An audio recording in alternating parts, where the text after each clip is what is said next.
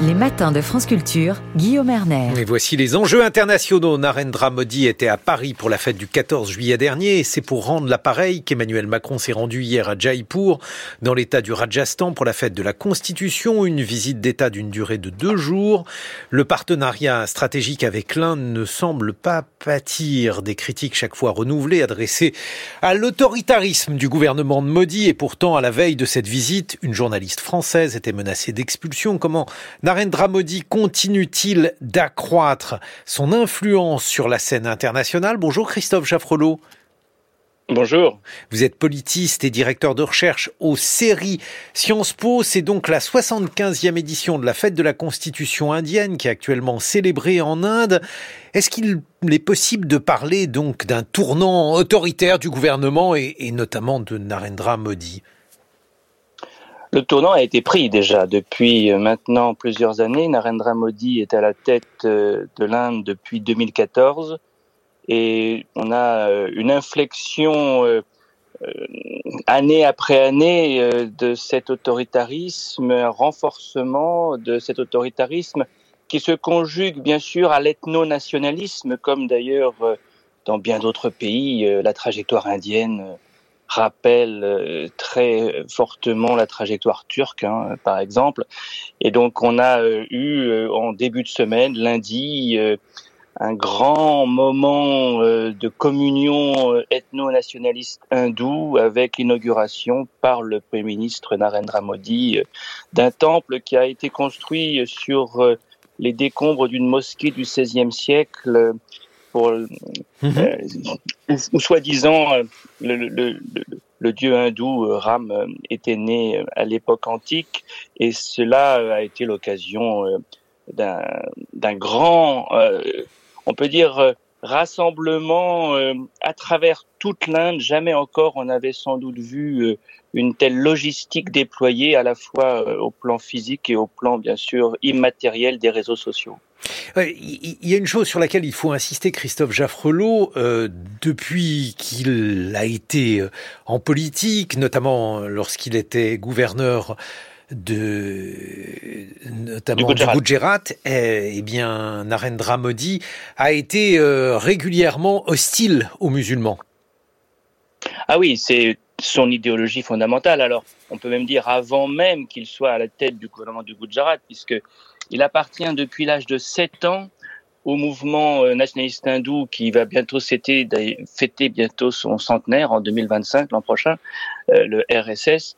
Et c'est un mouvement de type paramilitaire euh, qui a pour idéologie effectivement une xénophobie à la fois anti-musulmane et anti-chrétienne d'ailleurs.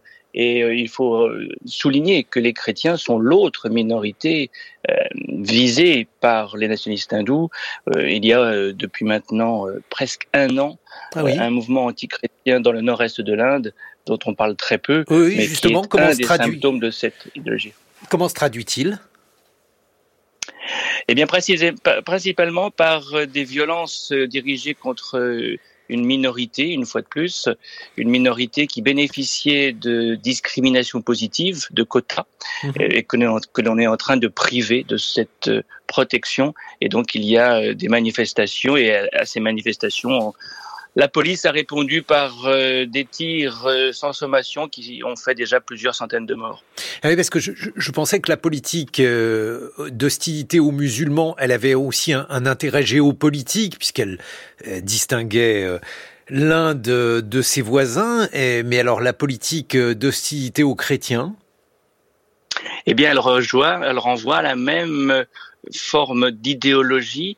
L'idée de Narendra Modi, mais euh, de tous ses prédécesseurs, car encore une fois, ce mouvement ne date pas d'hier, c'est de faire que l'Inde soit reconnue comme une nation hindoue. Hein. Le terme consacré, c'est Hindu-Rashtra. Rashtra, d'ailleurs, c'est euh, un mot qui est construit comme Reich sur une racine indo-européenne euh, qui fait à nouveau un clin d'œil euh, à ceux qui savent que les langues européennes et les, langues indiennes ont une même origine. Euh, le Hindu-Rashtra, c'est euh, cette idée suivant laquelle l'identité hindoue s'incarne ou incarne l'identité indienne, que l'Inde est résumée par la civilisation indienne, hindoue. C'est d'ailleurs pourquoi on a parlé lundi lors de l'inauguration de ce temple d'un tournant civilisationnel. Effectivement, le projet, c'est de revenir à des racines pures euh, qui euh, peuvent débarrasser l'Inde des apports extérieurs, qui alors apports euh, musulmans, c'est les plus anciens et les plus forts, ils remontent à l'époque médiévale. apports chrétiens, n'oublions pas que Saint François Xavier est enterré en Inde, que le christianisme est l'une des grandes religions anciennes de l'Inde. On dit que Saint Thomas lui-même est d'ailleurs enterré en Inde. Il y a des chrétiens en Inde depuis des siècles et des siècles.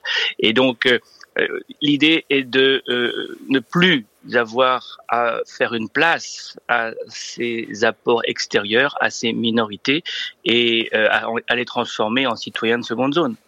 Ouais, puis je l'ai dit, euh, l'autre question est celle qui est soulevée par euh, le sort de la correspondante, notamment de la Croix et, du Point, donc la journaliste française euh, Vanessa Dounia, qui était en train d'être expulsée par l'Inde parce qu'elle est accusée de mener des activités malveillantes et critiques. là aussi, qu'est-ce que ça signifie? Qu'est-ce que ça raconte sur l'Inde de Modi? Ah, que les médias sont une cible privilégiée alors, euh, par toutes sortes de moyens, de biais, le plus fréquent euh, sur la scène médiatique indienne euh, consiste à faire racheter des chaînes de télévision par des amis du pouvoir. La, dernière opération en date dans ce domaine, c'est le rachat de NDTV par Gautam Adani, qui est l'oligarque en chef de ce régime. Mais les correspondants étrangers sont évidemment aussi visés. Et dans le cas présent, on, peut euh, quand même souligner le, camouflet que cela représente.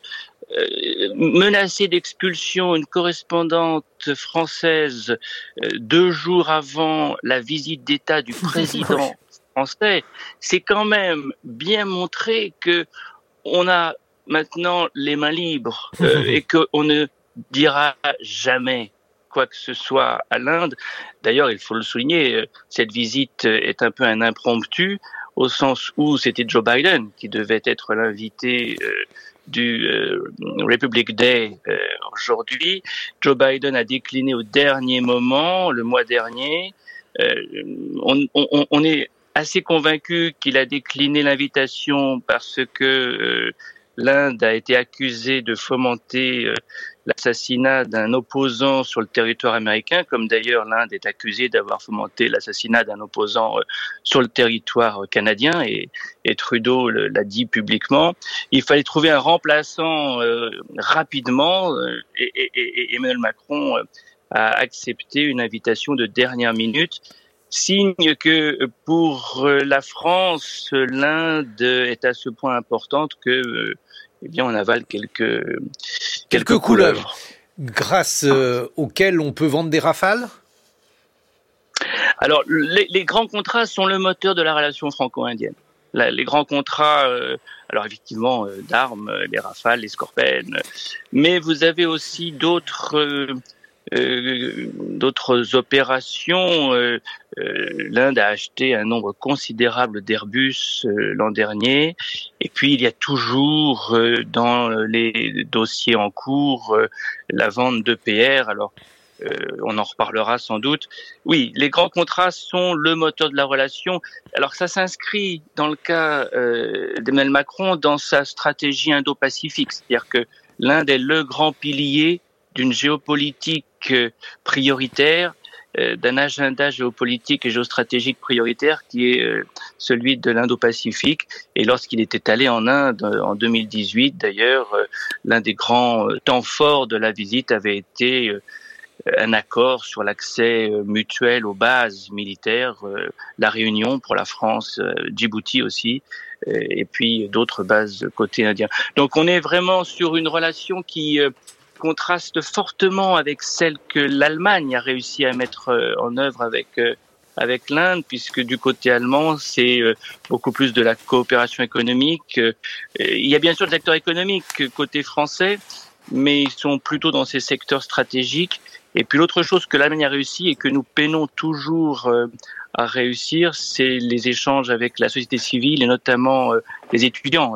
L'Allemagne a mis le paquet à 45 000 étudiants indiens maintenant dans ses universités, tandis que la France est toujours à, à, une dizaine de milliers. Bien, ben voilà, donc couleuvre contre Grand Contrat. Merci Christophe Jaffrelot. Je rappelle que vous êtes politiste et directeur de recherche aux séries Sciences Po, spécialiste de l'Inde. Dans quelques instants, Alexandra Delbo va nous expliquer comment les nourrissons apprennent à se servir d'outils.